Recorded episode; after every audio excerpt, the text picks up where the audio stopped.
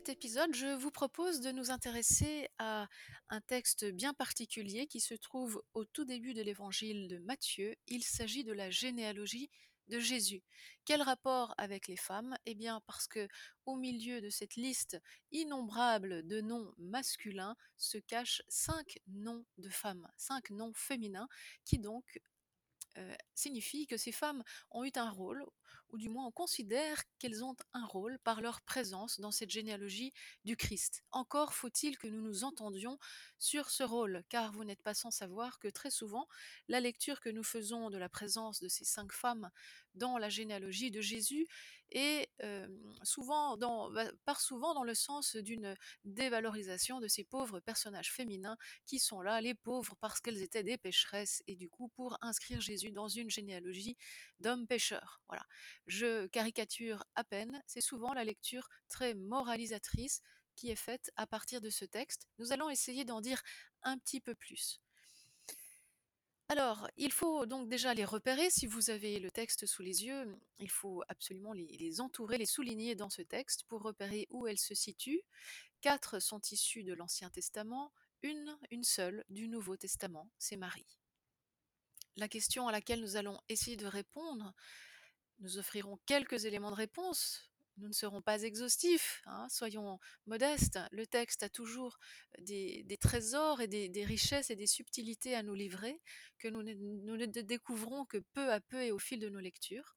Cette question sera pourquoi Matthieu mentionne-t-il ces femmes dans la généalogie qu'il nous propose en début d'évangile, tandis que Luc, dans sa propre généalogie, dans son évangile à lui, ignore la présence de ces femmes? Voilà, pour quelle raison Matthieu donc euh, sent-il le besoin, la nécessité de les faire figurer au milieu de cette liste de, noms masculins? De plus, la deuxième question qui pourrait nous intéresser, c'est pourquoi celle-là plutôt que d'autres? Pourquoi avoir, choisi ces cinq femmes plutôt que d'autres? Tout cela, vous voyez, a fait couler beaucoup d'encre, a animé beaucoup de discussions. Mais nous allons essayer donc de mettre à l'honneur ces cinq figures féminines. La première, c'est Tamar. Tamar dans le livre de la Genèse. La deuxième, Rahab. Rahab, qui se trouve au début du livre des juges. La troisième, c'est Ruth. Ruth, qui a donné son nom donc au livre qui parle d'elle, le livre de Ruth. Bethsabée, Bethsabée euh, qui deviendra épouse du roi David après euh, moult complications. Alors souvent, ces quatre femmes, là, ce sont les quatre de l'Ancien Testament. Vous voyez, on ne se fixe, on ne se, on ne reste que sur l'aspect, pour le dire comme cela, truculent de leur histoire. Tamar, qui est une, qui se déguise en prostituée avant de commettre un inceste. Ah bah évidemment, si on voit les choses comme ça. Rahab, hein, qui est une prostituée de, métier. Hmm. Oui, tout cela n'est. Dans quel sens tout cela peut-il honorer la généalogie du Christ, n'est-ce pas? Ruth, hein, Ruth qui est une étrangère de Moab, Moab, l'ennemi paradigmatique d'Israël. Pourquoi Ruth figure-t-elle dans cette généalogie? Ou alors on peut voir également Bethsabée et, interpréter cette figure simplement dans le sens de, l'adultère. Elle aurait entraîné le roi David à commettre l'adultère et de leur, union est né Salomon. Alors voilà, si on s'arrête, voyez, à ces aspects-là, bah évidemment, on va se dire que ces quatre femmes sont insérées dans la généalogie de Jésus, probablement pour nous faire voir à quel point le Christ va venir réparer, sauver, restaurer l'homme pécheur. Pourtant, à y regarder de plus près, aucune de ces quatre femmes n'a jamais été jugée ou condamnée dans le texte biblique lui-même pour les circonstances scandaleuses que je viens de rappeler. Alors, nous allons commencer par la fin, c'est-à-dire par la fin de la généalogie. Un détail attire notre attention. Nous sommes dans le chapitre 1 de l'évangile de Matthieu. Tout à la fin de la généalogie, on mentionne Joseph. Or, Joseph est décrit là comme étant l'époux de Marie. Joseph, l'époux de Marie. Il est rare, très rare, dans la Bible qu'un homme soit qualifié par rapport à son épouse. D'habitude, c'est toujours le contraire. Une telle épouse de un tel. Mais le contraire est très très rare. Il n'arrive que deux fois dans toute la Bible, ici et dans le livre de Ruth, voilà, où c'est Elimelech qui est qualifié comme étant le mari de Noémie. Vraiment, ce sont deux anomalies, parce que vous trouvez des centaines d'occurrences où la formulation est toujours à l'envers. Donc il y a quelque chose d'anormal qui se joue déjà ici à la fin de cette généalogie dans l'évangile de Matthieu. Normalement, c'est le statut d'une femme qui est défini par l'autorité maritale dont elle dépend. Une femme appartient à un homme et non l'inverse. C'est ainsi qu'on conçoit les choses à l'époque. Or, ici, eh bien, c'est le mari qui est déterminé par son épouse, Joseph, l'époux de Marie. Vous voyez qu'il y a ici une anomalie qui est suffisamment importante, suffisamment rare pour attirer notre attention sur la femme dont cet homme est le mari ce qui signifie que la généalogie en fait est toute focalisée d'une certaine manière sur cette femme dont Joseph est le mari. Voilà pourquoi nous commençons par la fin. C'est à partir de cette figure de Marie, mentionnée ultimement, qu'il va falloir relire les quatre autres figures féminines présentes dans la généalogie précédemment. Alors, vous voyez, d'habitude, les généalogies présentent une longue, liste d'hommes des inconnus, des rois, des héros. Mais les femmes n'y figurent pas, ou sauf en de très rares exceptions. Deux, par exemple, dans le premier livre des Chroniques. Mais voyez, de nouveau, c'est très rare. De sorte que la présence et la mention si peu ordinaire de Marie dans la généalogie de Jésus euh, orientent spontanément donc toute notre attention vers, euh, vers elle et du coup à travers elle vers les quatre autres femmes qui la précèdent. Tamar, Rahab, Ruth et Bethsabée. En mentionnant ces quatre femmes, ces saintes du scandale, pour reprendre l'expression d'Héry de Lucas, peut-être l'évangéliste veut-il préparer son lecteur pour le rendre attentif, on pourrait dire, voyez, à une circonstance tout aussi particulière qui va caractériser la naissance de Jésus par Marie. Les circonstances vont être très particulières. Et il faut quatre personnages bien particuliers pour l'expliquer. Qu'est-ce qui va être si particulier avec cette femme qui est, euh, ou plutôt avec Joseph, dont, qui, est l'époux de Marie? Cette Marie, qu'est-ce qui va être de si particulier avec elle? Marie va enfanter Jésus dans la virginité. C'est ce que cherchent à nous montrer les évangélistes, du moins Matthieu et Luc. Alors, il serait, comme je le disais tout à l'heure, bien réducteur de s'arrêter à une lecture moralisatrice de ces quatre personnages. C'est malheureusement ce qu'on fait et ce qu'on entend le plus souvent en homélie pour ne pas dire ailleurs. Ces femmes pécheresses permettraient le dévoilement de la puissance de Dieu qui agit et fait son œuvre malgré le péché. Alors bien sûr, de ce point de vue, le péché et les situations irrégulières se trouvent toujours du côté des femmes. Merci.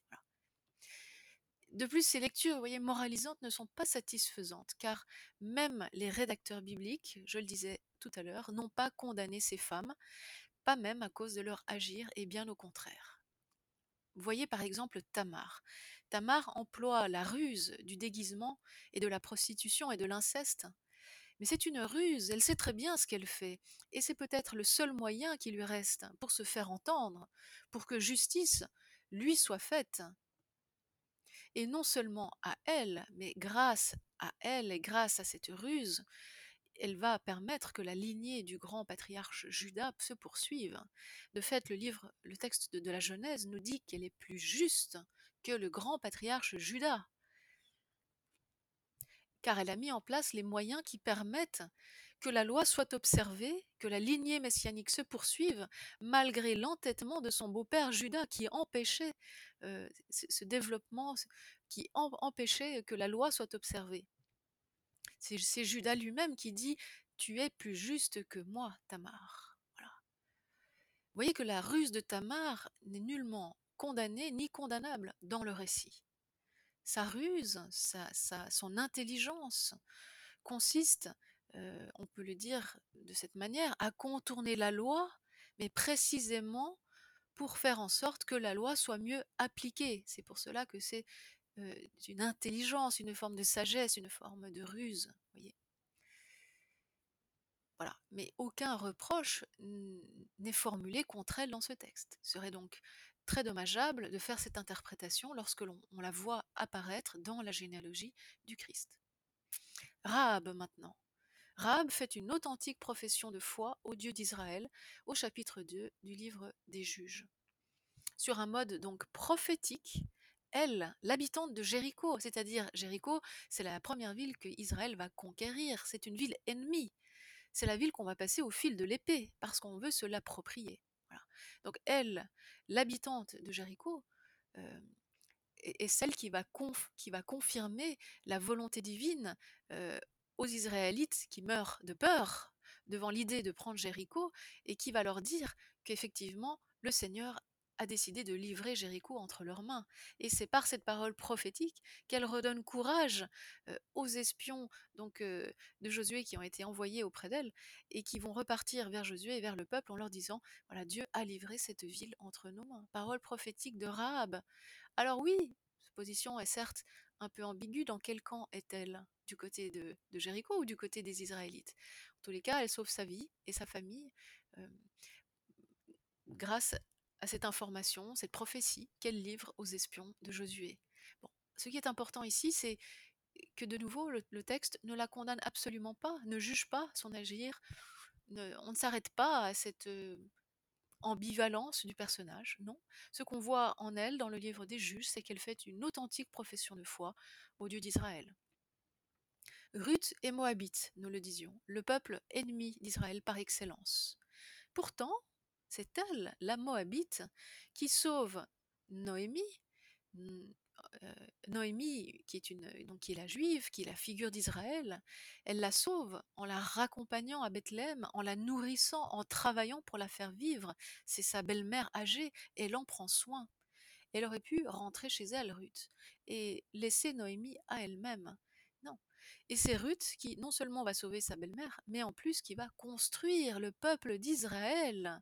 C'est ce que nous dit le texte littéralement, c'est-à-dire que Ruth doit être considérée comme une matriarche, une mère du peuple d'Israël, à la manière des grandes matriarches, et les comparer à Léa, l'épouse préférée de Jacob, dans le livre de Ruth.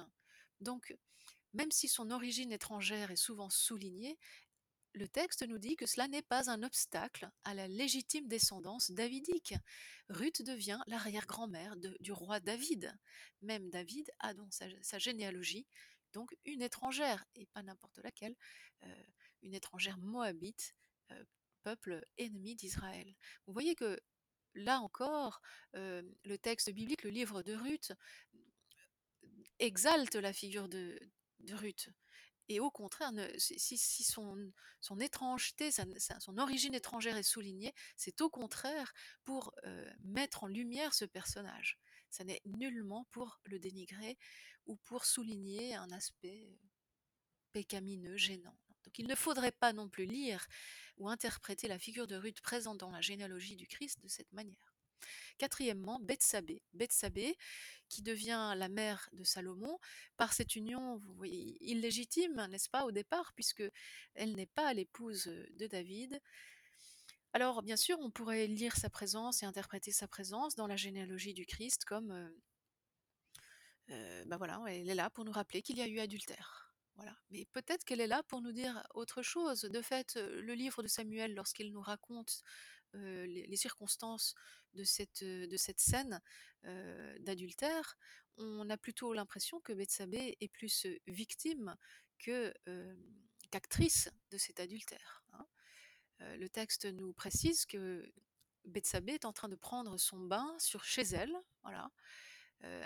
Elle est en train, et de plus c'est un bain religieux, car c'est un bain de purification, car on vient de nous dire qu'elle sort de sa période de règles, donc elle est en train d'observer la loi, voyez.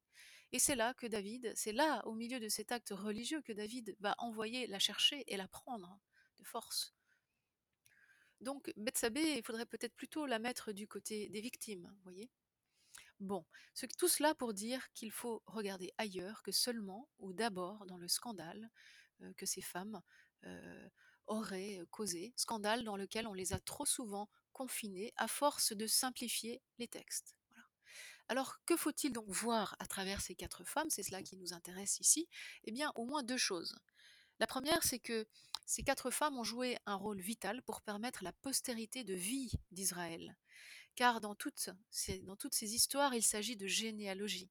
Tamar donne une, une descendance à Judas. Rahab favorise l'installation d'Israël sur la terre promise. Ruth est l'ancêtre direct de David. Et Bethsabée enfante Salomon, le successeur de David. Vous voyez, par ces femmes, c'est la vie qui surgit. La descendance se ferait son chemin. Les tolédotes, c'est le mot employé en hébreu pour dire les généalogies, les engendrements, se poursuivent.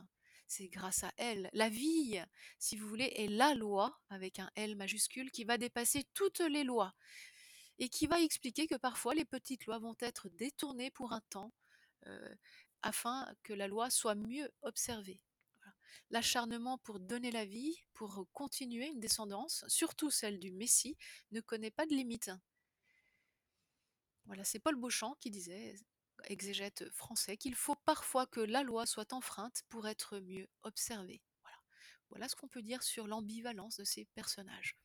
Deuxième chose, dans une société patriarcale, qui est celle à grands traits, en simplifiant un peu, qui est celle de l'Ancien Testament, la descendance est une responsabilité de l'homme. Or, ces quatre situations, ces quatre femmes, mettent en lumière, me semble-t-il, avant tout, la défaillance des hommes, et pas tant la situation irrégulière de, ces quatre femmes. Pourquoi? Judas, Judas, voyez, se met en contradiction avec la loi. Il n'est pas juste, il n'observe pas la loi, car il ne donne pas son fils à Tamar, ce qu'il aurait dû faire s'il observait la loi. À quelque part, c'est c'est lui qui pousse Tamar à prendre les risques qu'elle prend. Voilà. Défaillance de l'homme. Rahab vit de la prostitution. Pourquoi? Parce qu'elle n'a pas de mari. Là encore, il y a quelque chose de la défaillance d'un système qui est mis en cause. Et pas tant, euh, la, la défaillance de Rahab elle-même c'est au système qu'on peut s'en prendre. Ruth, Ruth est une étrangère.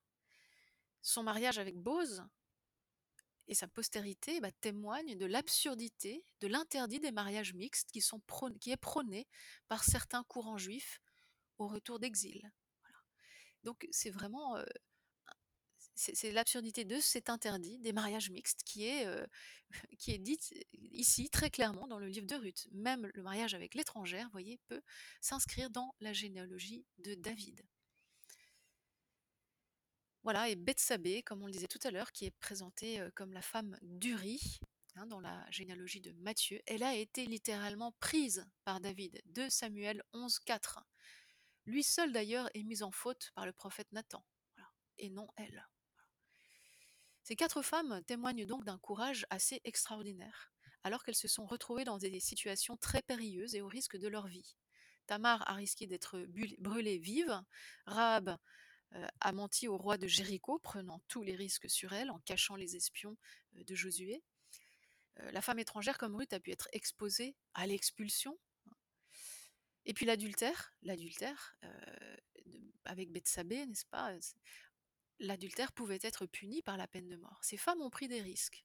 Il serait donc réducteur, mais surtout erroné, de cantonner ces quatre femmes dans la catégorie de l'irrégularité morale. L'idéal du Christ n'est pas celui de la perfection morale, c'est plutôt celui de la victoire de la vie sur la mort. Et c'est bien de cela dont sont témoins ces quatre femmes dont le nom reste inscrit à jamais dans la généalogie du Christ. Il est donc urgent que l'image de la femme dans la Bible soit épurée de certains stéréotypes. Des stéréotypes qui sont organisés le plus souvent autour de deux pôles. D'un côté, nous avons Ève, euh, Ève la séductrice, hein, celle qui donne la, mauvaise nourriture à Adam, celle qui parle avec le serpent. Et puis de l'autre côté, nous avons la Vierge Marie, pureté absolue. Ève servirait à dire que la femme est une compagne ambiguë pour l'homme, séductrice, tentatrice, euh, en connivence avec le serpent et donc avec le mal, coupable d'avoir fait pécher Adam et Marie présentée souvent comme la contre-figure d'Ève. Donc cela pour son honneur, mais du coup aussi au détriment de toutes les autres femmes que nous sommes, puisque aucune d'entre nous ne lui ressemble vraiment. Donc deux extrêmes qu'il nous faut absolument essayer d'éviter. Or, ce sont précisément ces deux constructions imaginaires, ces deux extrêmes, que la Bible conteste, et précisément par la présence des quatre femmes de l'Ancien Testament qui se trouvent dans la généalogie de Jésus. Voilà. La Bible ne présente pas le féminin sous un mode essentialisé. Mais voyez, on, vient de le constater à travers une variété de, visages concrets et uniques. Il n'y a pas une seule manière d'être femme. La Bible ne nous apprend pas ce qu'est ou ce que doit être une femme, ou comment doit se comporter une femme. Non. La Bible nous présente des visages de femmes, des figures de femmes, dans le contexte qui était le leur, avec les ressources dont elles disposaient pour changer le cours de l'histoire, pour améliorer les choses, pour contribuer à l'accomplissement de l'histoire que Dieu écrit avec des hommes et avec des femmes.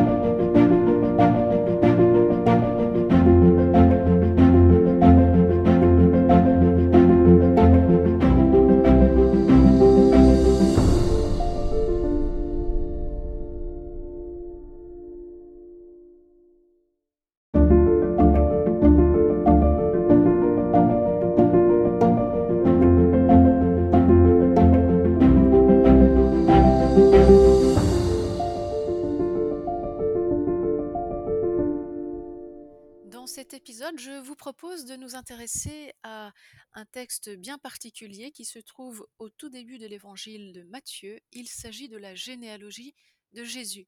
Quel rapport avec les femmes? Eh bien parce que au milieu de cette liste innombrable de noms masculins se cachent cinq noms de femmes, cinq noms féminins qui donc euh, signifie que ces femmes ont eu un rôle, ou du moins on considère qu'elles ont un rôle par leur présence dans cette généalogie du Christ. Encore faut-il que nous nous entendions sur ce rôle, car vous n'êtes pas sans savoir que très souvent, la lecture que nous faisons de la présence de ces cinq femmes dans la généalogie de Jésus est souvent dans, part souvent dans le sens d'une dévalorisation de ces pauvres personnages féminins qui sont là, les pauvres, parce qu'elles étaient des pécheresses, et du coup pour inscrire Jésus dans une généalogie d'hommes pécheurs. Voilà. Je caricature à peine, c'est souvent la lecture très moralisatrice qui est faite à partir de ce texte. Nous allons essayer d'en dire un petit peu plus. Alors, il faut donc déjà les repérer. Si vous avez le texte sous les yeux, il faut absolument les, entourer, les souligner dans ce texte pour repérer où elles se situent. Quatre sont issues de l'Ancien Testament, une, une seule du Nouveau Testament, c'est Marie. La question à laquelle nous allons essayer de répondre, nous offrirons quelques éléments de réponse nous ne serons pas exhaustifs, hein, soyons modestes. Le texte a toujours des, trésors et des, richesses et des subtilités à nous livrer que nous ne, découvrons que peu à peu et au fil de nos lectures. Cette question sera mais pourquoi Matthieu mentionne-t-il ces femmes dans la généalogie qu'il nous propose en début d'évangile, tandis que Luc, dans sa propre généalogie, dans son évangile à lui, ignore la présence de ces femmes. Voilà, pour quelle raison Matthieu donc euh, sent-il le besoin, la nécessité de les faire figurer au milieu de cette liste de, noms masculins? De plus, la deuxième question qui pourrait nous intéresser, c'est pourquoi celle-là plutôt que d'autres? Pourquoi avoir, choisi ces cinq femmes plutôt que d'autres? Tout cela, vous voyez, a fait couler beaucoup d'encre, a animé beaucoup de discussions. Mais nous allons essayer donc de mettre à l'honneur ces cinq figures féminines. La première, c'est Tamar. Tamar dans le livre de la Genèse. La deuxième, Rahab. Rahab, qui se trouve au début du livre des juges. La troisième, c'est Ruth. Ruth, qui a donné son nom donc au livre qui parle d'elle, le livre de Ruth, Bethsabée, Bethsabée euh, qui deviendra épouse du roi David après euh, moult complications. Alors souvent, ces quatre femmes, là, ce sont les quatre de l'Ancien Testament. Vous voyez, on ne se fixe, on ne se, on ne reste que sur l'aspect, pour le dire comme cela, truculent de leur histoire. Tamar, qui est une, qui se déguise en prostituée avant de commettre un inceste. Ah bah évidemment, si on voit les choses comme ça. Rahab, hein, qui est une prostituée de, métier. Hmm. Oui, tout cela n'est. Dans quel sens tout cela peut-il honorer la généalogie du Christ, n'est-ce pas? Ruth, hein, Ruth qui est une étrangère de Moab, Moab, l'ennemi paradigmatique d'Israël. Pourquoi Ruth figure-t-elle dans cette généalogie? Ou alors on peut voir également Bethsabée et, interpréter cette figure simplement dans le sens de, l'adultère. Elle aurait entraîné le roi David à commettre l'adultère et de leur, union est né Salomon. Alors voilà, si on s'arrête, voyez, à ces aspects-là, bah évidemment, on va se dire que ces quatre femmes sont insérées dans la généalogie de Jésus, probablement pour nous faire voir à quel point le Christ va venir réparer, sauver, restaurer l'homme pécheur. Pourtant, à y regarder de plus près, aucune de ces quatre femmes n'a jamais été jugée ou condamnée dans le texte biblique lui-même pour les circonstances scandaleuses que je viens de rappeler. Alors, nous allons commencer par la fin, c'est-à-dire par la fin de la généalogie. Un détail attire notre attention. Nous sommes dans le chapitre 1 de l'évangile de Matthieu. Tout à la fin de la généalogie, on mentionne Joseph. Or, Joseph est décrit là comme étant l'époux de Marie. Joseph, l'époux de Marie. Il est rare, très rare, dans la Bible qu'un homme soit qualifié par rapport à son épouse. D'habitude, c'est toujours le contraire. Une telle épouse de un tel. Mais le contraire est très très rare. Il n'arrive que deux fois dans toute la Bible. Ici et dans le livre de Ruth. Voilà. Où c'est Elimelech qui est qualifié comme étant le mari de Noémie. Vraiment, ce sont deux anomalies parce que vous trouvez des centaines d'occurrences où la formulation est toujours à l'envers. Donc il y a quelque chose d'anormal qui se joue déjà ici à la fin de cette généalogie dans l'évangile de Matthieu. Normalement, c'est le statut d'une femme qui est défini par l'autorité maritale dont elle dépend. Une femme appartient à un homme et non l'inverse. C'est ainsi qu'on conçoit les choses à l'époque. Or, ici, eh bien c'est le mari qui est déterminé par son épouse, Joseph, l'époux de Marie. Vous voyez qu'il y a ici une anomalie qui est suffisamment importante, suffisamment rare pour attirer notre attention sur la femme dont cet homme est le mari. Ce qui signifie que la généalogie en fait est toute focalisée d'une certaine manière sur euh, cette femme dont Joseph est le mari. voilà pourquoi nous commençons par la fin. C'est à partir de cette figure de Marie, mentionnée ultimement, qu'il va falloir relire les quatre autres figures féminines présentes dans la généalogie précédemment. Alors, voyez, d'habitude, les généalogies présentent une longue, une longue liste d'hommes, des inconnus, des rois, des héros. Mais les femmes n'y figurent pas, ou sauf en de très rares exceptions. deux, par exemple, dans le premier livre des Chroniques. Mais voyez, de nouveau, c'est très rare. De sorte que la présence et la mention si peu ordinaire de Marie dans la généalogie de Jésus euh, oriente spontanément donc toute notre attention vers, vers elle et du coup à travers elle vers les quatre autres femmes qui la précèdent Tamar, Rahab, Ruth et Bethsabée. En mentionnant ces quatre femmes, ces saintes du scandale, pour reprendre l'expression d'Héry de Lucas, peut-être l'évangéliste veut-il préparer son lecteur pour le rendre attentif, on pourrait dire, voyez, à une circonstance tout aussi particulière qui va caractériser la naissance de Jésus par Marie. Les circonstances vont être très particulières. Et il faut quatre personnages bien particuliers pour l'expliquer. Qu'est-ce qui va être si particulier avec cette femme qui est, euh, ou plutôt avec Joseph, dont, qui, est l'époux de Marie. Cette Marie, qu'est-ce qui va être de si particulier avec elle? Marie va enfanter Jésus dans la virginité. C'est ce que cherchent à nous montrer les évangélistes, du moins Matthieu et Luc. Alors, il serait, comme je le disais tout à l'heure, bien réducteur de s'arrêter à une lecture moralisatrice de ces quatre personnages. C'est malheureusement ce qu'on fait et ce qu'on entend le plus souvent en homélie pour ne pas dire ailleurs.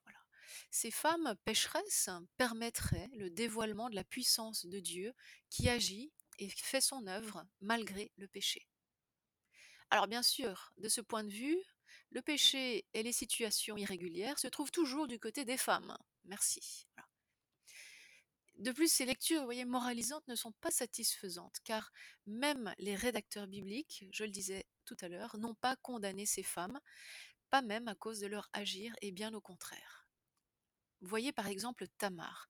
Tamar emploie la ruse du déguisement et de la prostitution et de l'inceste.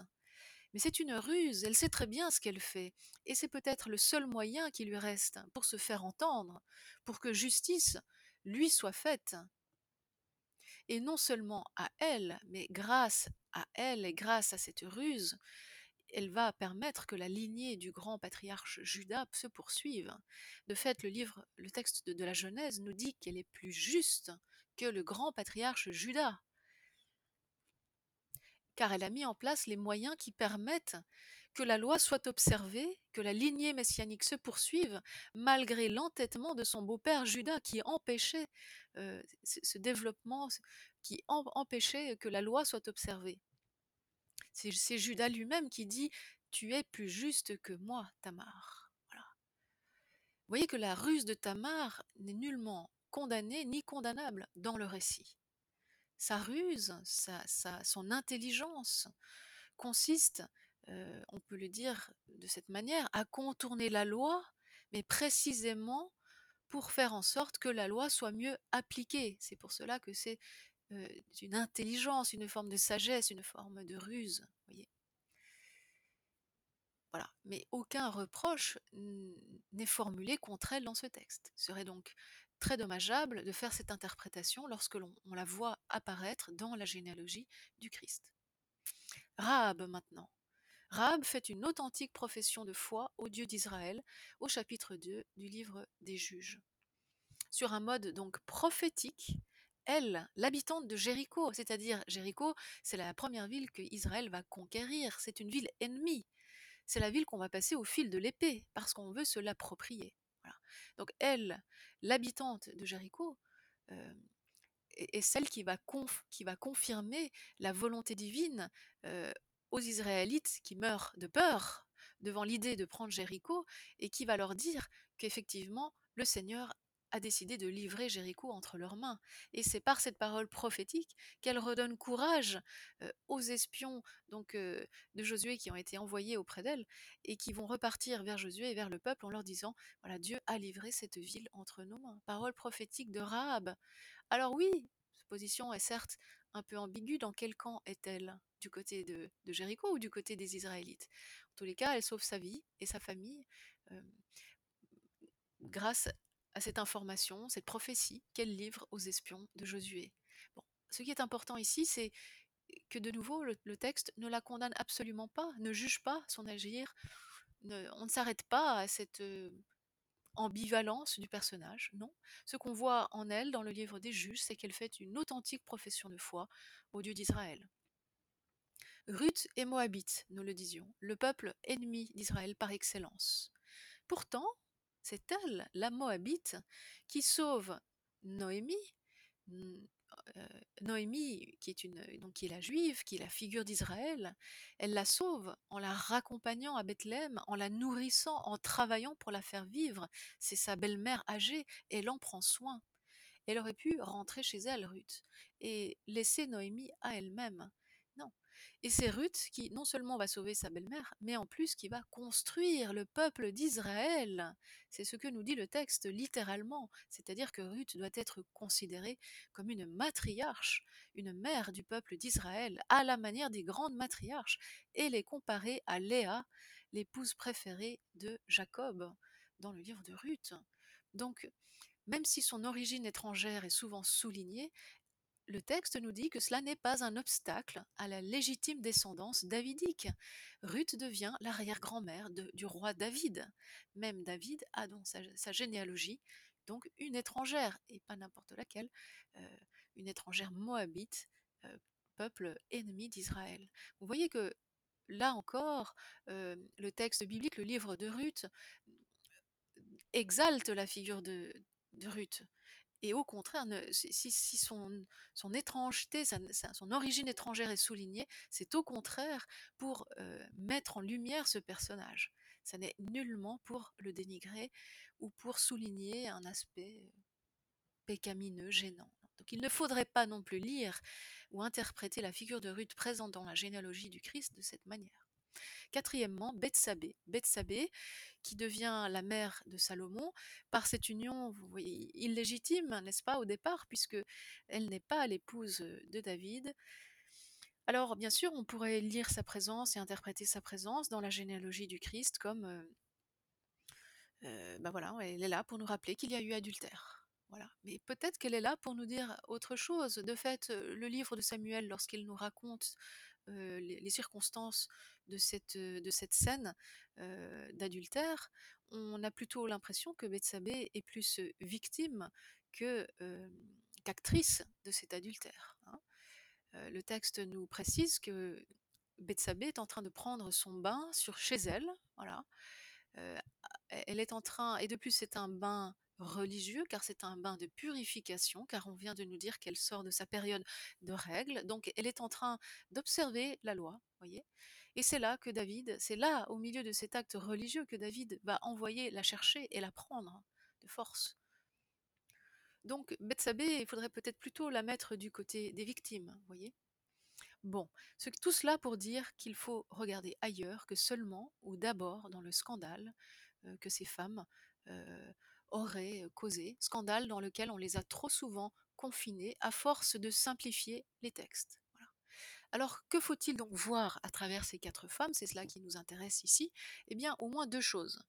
La première, c'est que ces quatre femmes ont joué un rôle vital pour permettre la postérité de vie d'Israël. Car dans toutes, ces, histoires, il s'agit de généalogie. Tamar donne une, descendance à Judas. Rahab favorise l'installation d'Israël sur la terre promise. Ruth est l'ancêtre direct de David. Et Bethsabée enfante Salomon, le successeur David. voyez, par ces femmes, c'est la vie qui surgit. La descendance se ferait son chemin. Les tolédotes, c'est le mot employé en hébreu pour dire les généalogies, les engendrements, se poursuivent. C'est grâce à elle. La vie, si vous voulez, est la loi, avec un L majuscule, qui va dépasser toutes les lois et qui va expliquer que parfois les petites lois vont être détournées pour un temps, euh, afin que la loi soit mieux observée. L'acharnement pour donner la vie, pour continuer une descendance, surtout celle du Messie, ne connaît pas de limite. Voilà, c'est Paul Beauchamp qui disait, exégète français, qu'il faut parfois que la loi soit enfreinte pour être mieux observée. Voilà, voilà ce qu'on peut dire sur l'ambivalence de ces personnages. Deuxième chose, dans une société patriarcale, qui est celle à grands traits, en simplifiant un peu, qui est celle de l'Ancien Testament, la descendance est une responsabilité de l'homme. Or, ces quatre situations, ces quatre femmes, mettent en lumière, me semble-t-il, avant tout, la défaillance des hommes, et pas tant la situation irrégulière de, de ces quatre femmes. Pourquoi? Judas, Judas, voyez, se met en contradiction avec la loi. Il n'est pas juste, il n'observe pas la loi, car il ne donne pas son fils à Tamar, ce qu'il aurait dû faire s'il observait la loi. À quelque part, c'est lui qui pousse Tamar à prendre les risques qu'elle prend. Voilà. Défaillance de l'homme. Rahab vit de la prostitution. Pourquoi? Parce qu'elle n'a pas de mari. Là encore, il y a quelque chose de la défaillance d'un système qui est mis en cause. Et pas tant, euh, la défaillance de Rahab elle-même c'est au système qu'on peut s'en prendre. Ruth, Ruth est une étrangère. Son mariage avec Bose et sa postérité bah, témoignent de l'absurdité, de l'interdit des mariages mixtes qui, sont qui est prôné par certains courants juifs au retour d'exil. Donc c'est vraiment... euh, c'est l'absurdité de cet interdit des mariages mixtes qui est, euh, qui est dite ici très clairement dans le livre de Ruth. Même le mariage avec l'étrangère, voyez, peut s'inscrire dans la généalogie de David. Voilà, et Bethsabée, comme on le disait tout à l'heure, qui est présentée euh, comme la femme d'Uri, hein, dans la généalogie de Matthieu, elle a été littéralement prise par David, de Samuel 11, 4. Lui seul d'ailleurs est mis en faute par le prophète Nathan, et non elle. Ces quatre femmes témoignent donc d'un courage assez extraordinaire, alors qu'elles se sont retrouvées dans des situations très périlleuses et au risque de leur vie. Tamar a risqué d'être brûlée vive, Rahab euh, a menti au roi de Jéricho, prenant tous les risques sur elle en cachant les espions euh, de Josué. Euh, la femme étrangère comme Ruth a pu être exposée à l'expulsion. Et puis l'adultère, l'adultère avec Bethsabée, n'est-ce pas l'adultère pouvait être puni par la peine de mort. Ces femmes ont pris des risques. Il serait donc réducteur, mais surtout erroné, de cantonner ces quatre femmes dans la catégorie de l'irrégularité morale. Voilà. L'idéal du Christ n'est pas celui de la perfection morale, c'est plutôt celui de la victoire de la vie sur la mort. Et c'est bien de cela dont sont témoins ces quatre femmes dont le nom reste inscrit à jamais dans la généalogie du Christ. Il est donc urgent que l'image de la femme dans la Bible soit épurée de certains stéréotypes. Des stéréotypes qui sont organisés le plus souvent autour de deux pôles. D'un côté, nous avons Ève, euh, Ève la séductrice, hein, celle qui donne la, mauvaise nourriture à Adam, celle qui parle avec le serpent. Et puis de l'autre côté, nous avons la Vierge Marie, pureté absolue. Ève servirait à dire que la femme est une compagne ambiguë pour l'homme, séductrice, tentatrice, euh, en connivence avec le serpent et donc avec le mal, coupable d'avoir fait pécher Adam.